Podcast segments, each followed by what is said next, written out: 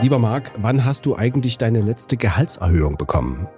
Hallo Jörg, das ist schon ein bisschen her. Die Tarifbeschäftigten im öffentlichen Dienst haben da allerdings gerade richtig Glück. Sie bekommen noch vor Weihnachten mehr Geld.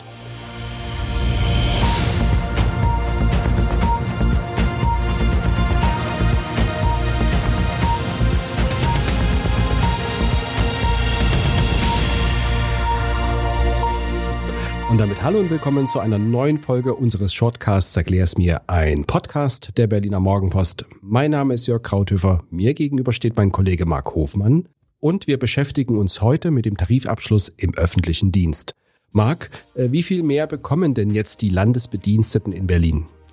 Also erstmal gibt es geradezu einen warmen Regen zu Weihnachten. Noch im Dezember sollen die Mitarbeiterinnen und Mitarbeiter den maximal möglichen Inflationsausgleich bekommen, also 3000 Euro und das sogar steuerfrei. Einziger Wermutstropfen, erstmal gibt es nur 1800 Euro, der Rest folgt in Raten zu je 120 Euro bis zum Oktober nächsten Jahres. Das klingt ja gut, aber erhöhen sich auch die Gehälter?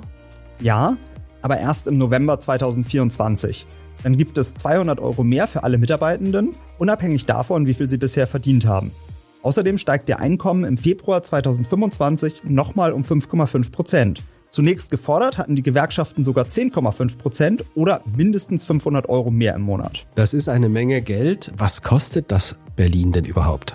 Das stimmt, vor allem weil der Senat ohnehin gerade um jeden Euro ringt. Laut Finanzverwaltung bedeutet der Abschluss 794 Millionen Euro Mehrkosten in zwei Jahren. Profitieren von dem Abschluss eigentlich auch die Beamten des Landes Berlin? Ja, die Tarifgemeinschaft der Länder plant das zumindest. Außerdem würden davon auch die sogenannten Versorgungsempfänger was haben. Das sind zum Beispiel pensionierte Beamte und deren Hinterbliebene. Allein für Berlin würde das jedoch nochmal Mehrkosten von 900 Millionen Euro bedeuten. Zusammengerechnet reden wir also über 1,7 Milliarden für zwei Jahre.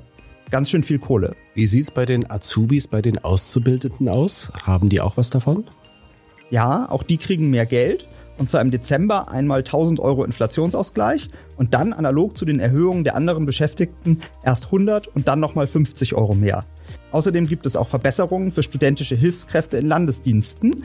Deren Stundenlohn soll in zwei Stufen auf 13,98 Euro angehoben werden. Das ist eine ganz schöne Stange Geld. Wie reagieren denn die Gewerkschaften auf diesen Deal? Die zeigen sich zufrieden. Verdi-Chef Frank Wernicke spricht von einem wirklich herausragenden Ergebnis, wie er sagt. Vor allem, weil sich so künftig die Gehälter denen von den Beschäftigten im Bund und bei den Kommunen angleichen. Man muss allerdings auch sagen, äh, die Gewerkschaften haben dafür hart gekämpft. Um ihren Forderungen Nachdruck zu verleihen, sind die Beschäftigten im November und Dezember auf die Straße gegangen. Was sagt der Berliner Senat dazu? Tja, die Landesregierung hatte mit einer Einigung auf dem Niveau offenbar bereits gerechnet und in den anstehenden Doppelhaushalt eingearbeitet. Finanzsenator Evers spricht in dem Zusammenhang von einer guten Prognose. Klar müsste aber sein, dass der Spardruck in Berlin hoch bleibt, so der Senator. Jetzt reden wir mal von den sogenannten Extrawürsten, also zum Beispiel der Hauptstadtzulage. Was passiert denn damit? Die bleibt tatsächlich. Evers verbucht das als großen Verhandlungserfolg. Berlin zahlt seinen Beschäftigten nämlich seit Ende 2020 eine außertarifliche Zulage von 150 Euro im Monat. Das gefiel den anderen Bundesländern gar nicht. Ähm, ohne die Einigung wäre die Stadt deswegen bis 2025 aus der Tarifgemeinschaft ausgeschieden. Schon jetzt durfte sie nicht mehr mitstimmen. Jetzt ist es aber sogar gelungen, den Kreis der Empfänger auf Erzieherinnen und Erzieher der städtischen Kitas auszuweiten. Ein Fragezeichen bleibt allerdings hinter der Zulage. Hatte nicht das Verwaltungsgericht kürzlich die Extrazahlung als verfassungswidrig eingeschätzt? Stimmt, aber nicht, weil sie gar nicht zulässig sein soll, sondern weil sie nur für bestimmte Beschäftigte gilt. Sie verstoße damit gegen das Abstandsgebot zu den höheren Gehaltsgruppen, so das Verwaltungsgericht. Entschieden ist letztlich aber noch nichts, denn die Sache liegt jetzt erstmal beim Bundesverfassungsgericht.